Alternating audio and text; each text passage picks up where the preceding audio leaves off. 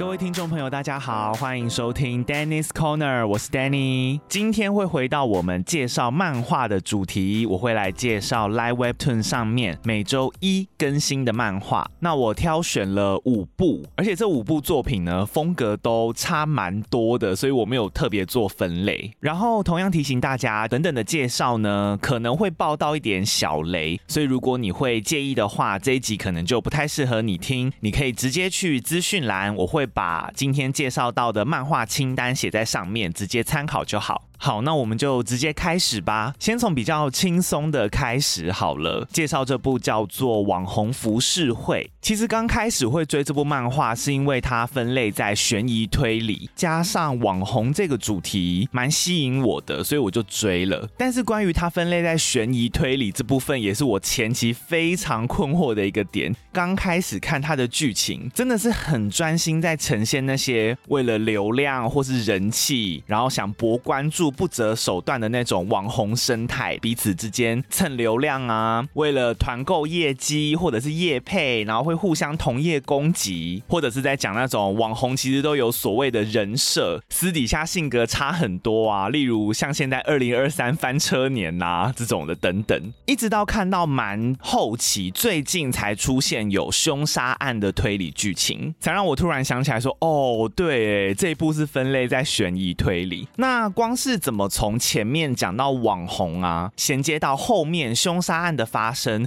我觉得就已经很有看头了。这部漫画的故事是用双主线来进行，第一条线是在讲一个利用女儿赚流量，不停开团卖育儿用品的那种团妈团购主，叫朴周妍。她某天巧遇她的高中同学金艺熙，但是金艺熙如今已经变成了七十万粉丝追踪的大网红，所以呢，她开始想要想尽办法。利用一些来让自己也变成网红，最后走火入魔失心疯，而且那个疯是真的很疯，在描述这个思想跟行为都渐渐走歪的过程。第二条呢，则是刚刚提到的那个高中同学金艺熙，其实起初他也是很享受自己的人气，然后有一点被名利冲昏头吧，所以看起来你会觉得他很跋扈、很拽。但是经历一些风波之后，他反而渐渐的想要开始过平凡的人生，而且到很后面的剧情，你才会发现他内心其实很善良，然后蛮单纯的。那这两个主角我都很喜欢，其实也觉得这种主角之间的交叉对比很有趣。另外，除了主角之外，里面的配角啊，也都是个性非常鲜明，很有自己的特色。你几乎是看了两三话之后，你就会记得这个人是谁。而且他们都是为了达到自己的目的，各怀鬼胎，勾心斗角。我觉得非常符合浮世绘这个 title。有可能原先你以为是好姐妹的人，其实是小三；然后你以为是渣男的角色，最后竟然乖乖从良，还结婚了。不到后面完全猜不透每个人的本性。也是这个漫画的看点之一。至于这部漫画的画风，虽然不是我们常见的那一种偏偶像系的画风，是走比较浮夸、失真的路线。那个脸啊，都很像网红拍照套上滤镜，然后有一点下巴太尖，很像蛇精男，或者是有微微整形，稍微怪怪的那个样子。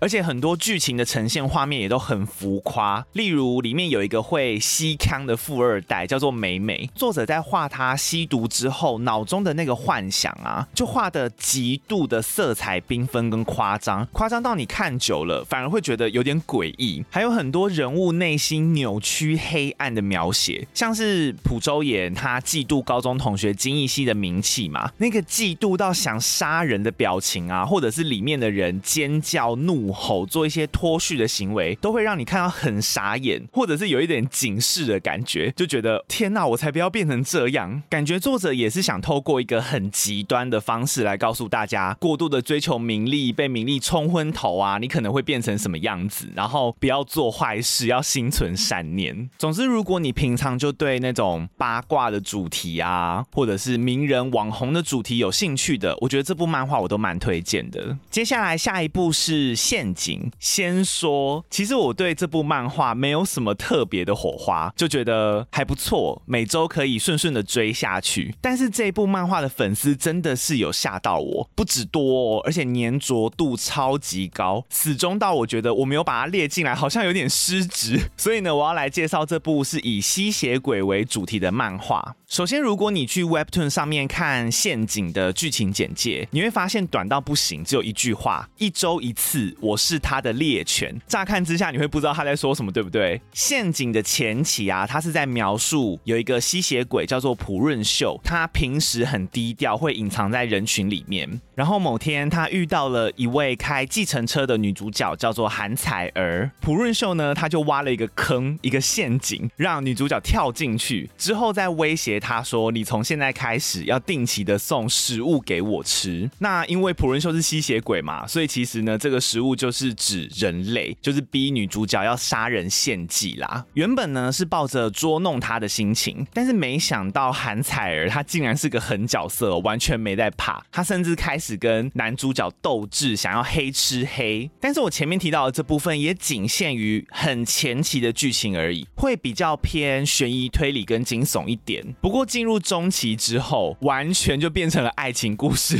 男女主角之间呢，真的是用相爱相杀来形容。然后到我最近追的话术呢，已经开始在揭露男主角背后的吸血鬼家族有一些黑暗面，跟倒回去讲说为什么当初朴润秀会挑选韩彩儿这个女主角。至于里面任何的剧情元素啊，真的都只能用一个字形容，那就是很慢。剧情的推进很慢，情感的铺陈堆叠。也都很慢很细腻，而且作者非常喜欢什么都不讲明白。有的时候你会有一些台词或者是作者的旁白，第一时间会看得不是很懂。你要事后去看到某些情节，你才会想起来说：“哦，原来当时有这句话是这个意思。”或者是你也可以靠讨论区的大大们啊，粉丝他们都会去解析脑补。这部漫画我真的是强烈建议可以每一话都看一下讨论区的留言，会有很多比我更专业的人去分析里面的。对白啊，分镜，还有剧情，或者是提醒你说你想要看懂哪部分的话，你可以倒回去看第叉叉叉画，这样子可以帮助你更享受这部漫画。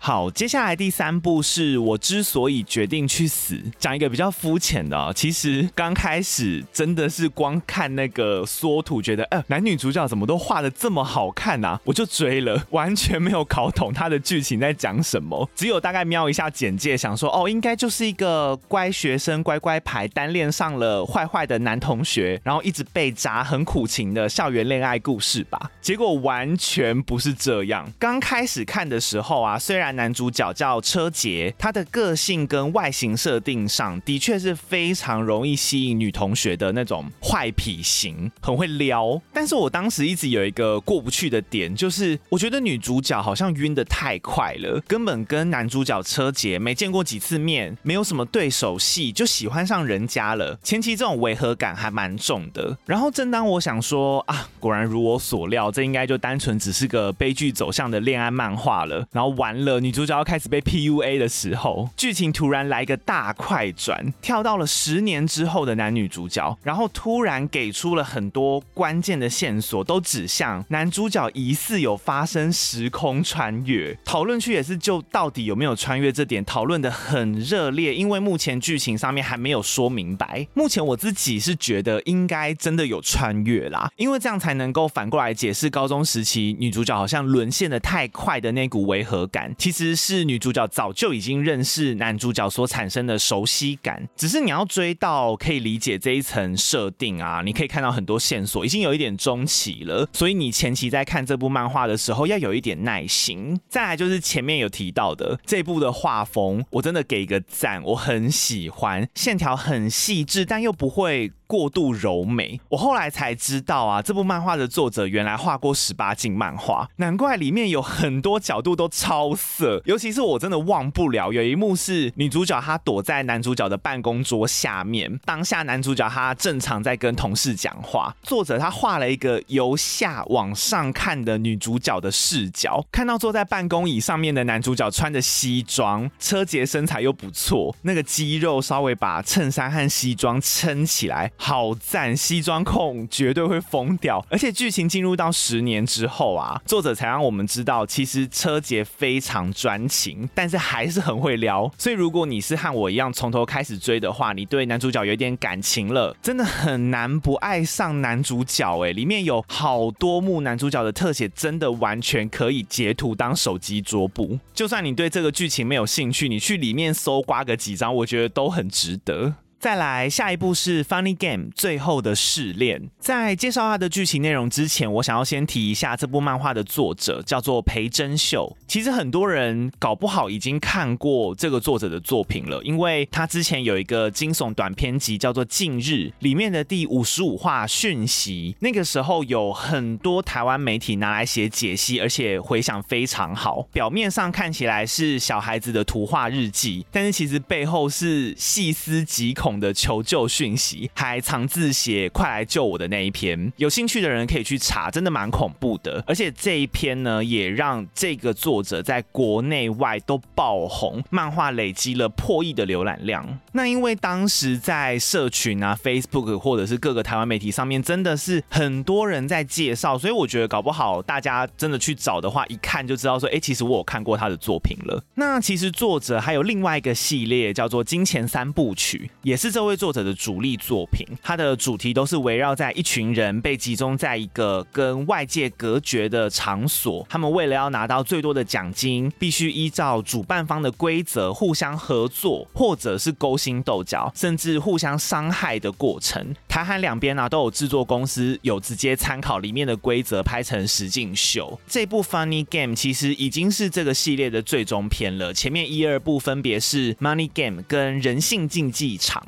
Money Game 它比较集中在讨论个人对欲望的控制，人性竞技场呢，则是比较着重在呈现社会阶级的层层剥削。至于目前这部 Funny Game，因为它的话数还不多，所以我还看不太出来。另外这三部曲的主角啊，都是同一个人，但是没有名字。主角他在前两次的游戏最后下场都不太好，所以看主角能不能在最后这一次 Funny Game 里面翻盘，也是这部漫画的看点之一。我也建议大家，如果对这个主题有兴趣的话，可以先看完前两部，再来追这部，会比较知道主角他每次参加游戏心境上面的变化。还有习惯作者的表现方式。为什么特别提表现方式？因为作者的风格真的蛮独特的。我想了很久要怎么去形容，后来觉得是一种说教感。这三部曲漫画其实不管在台词或说明，在画面以外都有很多文字解释，很像作者在透过这些文字传达他的想法跟观点给读者，而且是需要消化的那一种哦，不是你可以随便无脑瞄过去就读完的。另外，主角内心的独白啊，也好多话，就很像作者他在透过主角的嘴在对你说教。我自己是很享受在阅读这些文字啦，但是我相信有一派人应该是看漫画的时候不喜欢有太多文字的，所以可以斟酌一下。画风的话，则是和网红服饰会有一点类似，同样都偏浮夸，但是这部比较暗黑，结合文字描述，偶尔还会有那股邪教在传教的诡异感。如果喜欢这一类人性黑暗路线的啊，就不要。错过。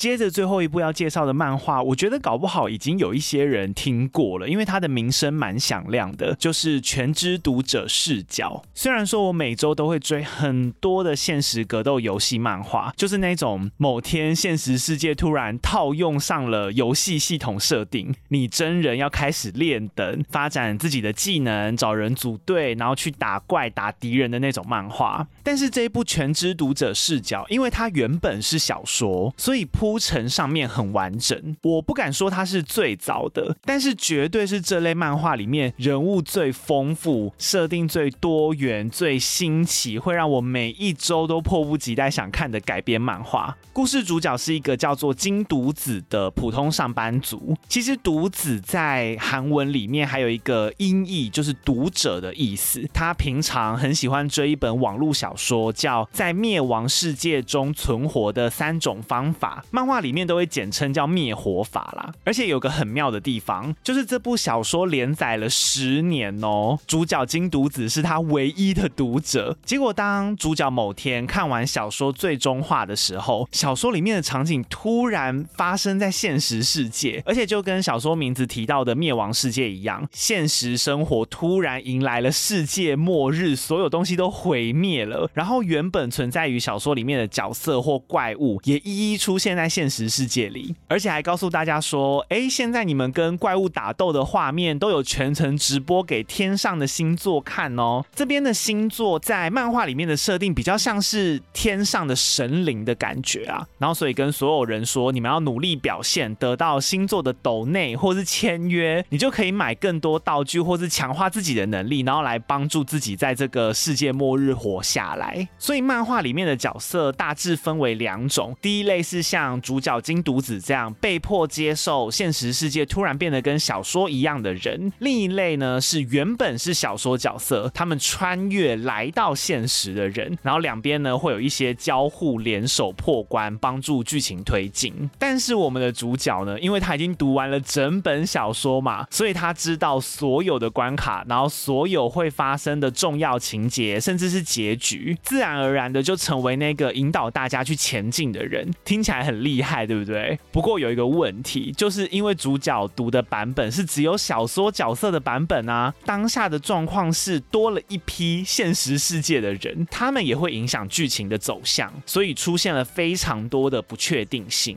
例如，故事里面有一个我蛮喜欢的角色，叫做韩秀英。当初遇到他的时候，因为他跟主角一样，竟然蛮熟悉灭火法这个小说世界的。然后后来又被主角抓到，原来在现实世界是另一本小说的作家，而且写的内容和灭火法非常像，就被主角说你一定是抄袭。但是因为以我目前追到的画次，作者对韩秀英的背景描写比较少，你就只会感受到说，哎，不晓得为什么他和主角一样，好像对这个突如其来的小说世界还蛮适应的，总觉得是一个很神秘的角色。那我自己是猜，应该不会是抄袭那么简单啦，可能还有。一些作者目前还没有和我们说的前因后果。另外，这部作品也有翻拍成电影的企划，而且选角名单已经大致出炉了。目前有安孝燮，就是会拍韩版《想见你》男主角的那位演员，跟李敏镐。但老实说，我没有抱太大的期待，因为感觉漫画里面的各种攻击特效或是画面，在电影里面你变成要用后置特效去呈现，会很担心说会不会一不小心就大翻车，然后尴尬到爆。所以我反而很希望这部作品可以画成动漫。尤其改编的漫画家真的把这部作品画得蛮漂亮的。如果可以用一个比较好还原的形式去让这些人物动起来的话，真的会很令人兴奋。那以上呢，就是我这一次为大家介绍的每周一会在 Live Webtoon 上面更新的五部漫画。大家有兴趣的话，都可以去看看。后面的时间呢，我想要再来一个小彩蛋，就是我最近其实也有看一出没有 drama 的实境秀，也很想推荐给大家，叫做《前瞻时尚》。它的主题就跟《决战时装伸展台》Project Runway 一样，是一群服装设计师的对决，然后最后会选出一位冠军。得主可以拿到创业基金，好像是二十万美元吧。其实它目前有两季，然后我是从第二季开始看的，所以第一季的内容我不太清楚，我也会单纯的只介绍第二季。一共有十二位参赛者，然后主持人是名模 Gigi Hadid 跟另外一个我不认识的男生。然后在每一集的开头都会有一个很可爱的小短剧，虽然说有时候看起来微尴尬，但是还是会让人会心一笑啦。然后就像我前面面讲的这一出完全没有 drama，顶多就是因为给设计师制作的时间太短，所以呢，有些设计师承受不了压力，就会稍微飙一些脏话。但是基本上大家都相亲相爱，然后淘汰了会互相鼓励，一直说你很棒，我真的很爱这个设计。然后甚至连模特儿跟设计师都感觉是好朋友，直接互相当彼此的夸夸团。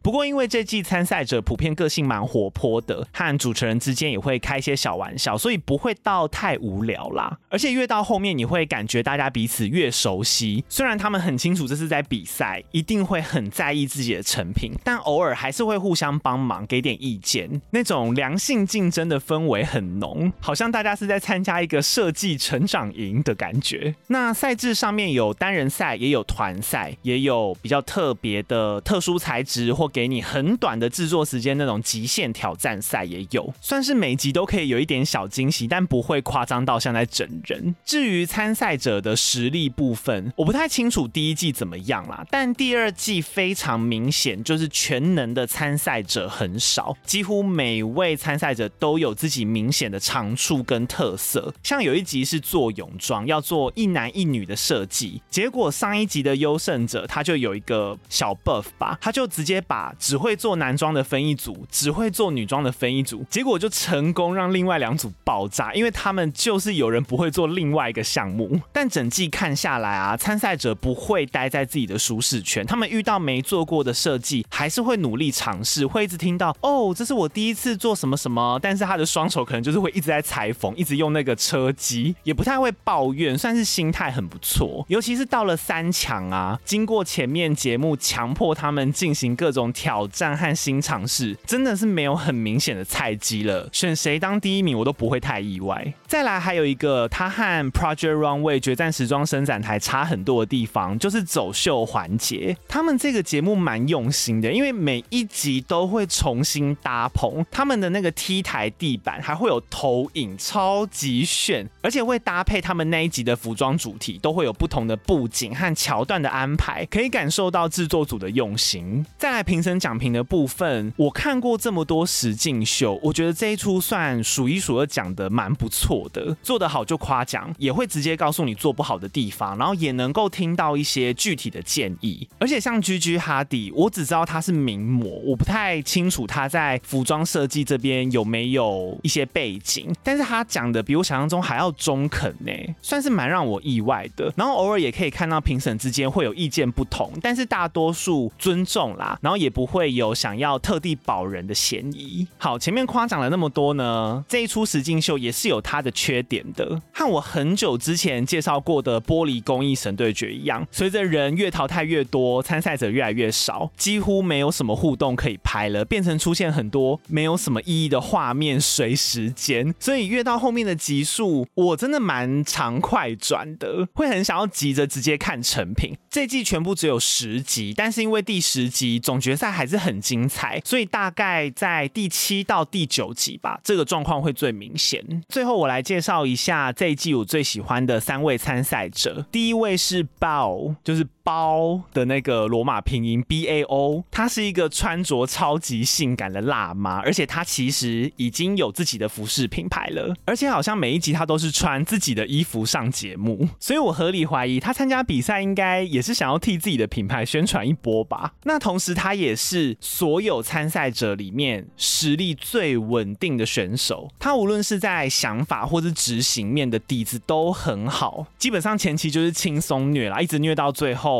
我就小爆雷，他有进总决赛，但是相对的，他的成长性最少，他的设计总是会围绕在和女性相关的主题上面，一直到最后一集了，还是看到他设计的衣服其实真的蛮像的。好，下一位选手是 Amari，他感觉年纪非常小，但是我其实有点忘了他几岁。他呢跟前面爆完全相反，他是属于大起大落型的选手，而且他有一个很大的问题，就是他很有想法，但是执行力跟不上，比较低配。所以平心而论，其实他在这一季的实力应该是落在七或八强，有几次都是靠团赛队友 carry，所以他最后有闯到四强，而且。就像前面提到的，他有执行力不足的问题，所以他有个很大的罩门，就是时间掌控。很常看到他在制作过程里面喊：“哦，他来不及了，这个还没弄，那个还没弄，还剩下多久？”也因为这样，他常常端出来的作品完成度都会比别人低一截。但是在某一集的团赛，他和我等一下会介绍到的选手 Nigel 一组，从那次比赛之后，一直到他被淘汰的最后一次比赛前，每一集都可以看到他的。实力有明显成长。另外，我很喜欢他的原因就是他真的是很开朗、很讨喜的人，有礼貌，然后又有幽默感，可以算是节目的开心果，而且还是表情包制造机，就他有很多很生动的表情。另外，每一集在面对制作组出的题目的时候，他也非常愿意挑战没有尝试过的东西。虽然说他前面都会说哦，他来不及了，好难哦，很紧张，但是双手就是会很认命的一直做。然后看到其他选手做很厉害的设计，她也都会很真心的称赞，然后会海报式拍手的那一种。我觉得只要是看过这一季节目的人，一定都会对她印象很深刻，是个很乐天的好女孩。最后一位要来介绍的是 Nigel，他是一个擅长做男装的酷小哥。如果说刚刚提到的 Amari 他是活泼外向的代表啊，Nigel 完全就是在天平的另外一端，他超级安静，然后又很淡定。不过我某几集有看到他有戴牙套，所以我不晓得他是不是因为牙套的关系，所以不爱说话。然后他听到任何的题目啊，都是直接先分析一波应该要怎么做，然后自己打算要怎么做。但他不是那种臭脸的耍酷型哦，他脸上总是笑。笑笑的，所以也不会让人家觉得讨厌，反而会给人家有点腼腆，然后有点可爱的感觉。而且他的个人特色非常强烈，他很喜欢用丹宁拼布，或是编织，或是比较嬉皮的民族风。然后实力也蛮稳定的，他好像没有倒数过，然后也有赢过几场挑战赛。除了可以稳定输出，你同时又可以看到他的成长性，因为他从原本只做男装啊，到节目中间第一次尝试。是女装，甚至是做泳装，一直到总决赛，他直接挑战过半都用女模，而且还用女装当压轴。他有一个设计我很喜欢，就是他用蕾丝混合丹宁，然后做出了一套我觉得男生女生都可以穿的设计，真的是会给人家那种 blow your mind，眼睛为之一亮的惊喜感。然后总决赛的每一件衣服都是直击我的心脏哦，我都好喜欢哦，几乎每一件我都想要试穿。那他最后的名次也是很不错，我就卖个小关子，留给喜欢 Nigel 或者是对这出实境秀有兴趣的人可以去看。好啦，那以上就是这一集为大家介绍的内容啦。如果你喜欢我们节目的话，欢迎给我们五星好评，帮助这个节目可以给更多人听见。同时记得追踪我们的 IG，我们的 IG 是 T U R T L E D I E 零三。另外，我个人的账号呢是 D 点 C O R N E R 零三，上面都会有我们替节目准备的更多资料。更重要的是，可以赞助或是订阅我们的节目，每个月五十块可以听到订阅者限定的旧集数。那我们就下一集再见啦！我是 Danny，拜拜。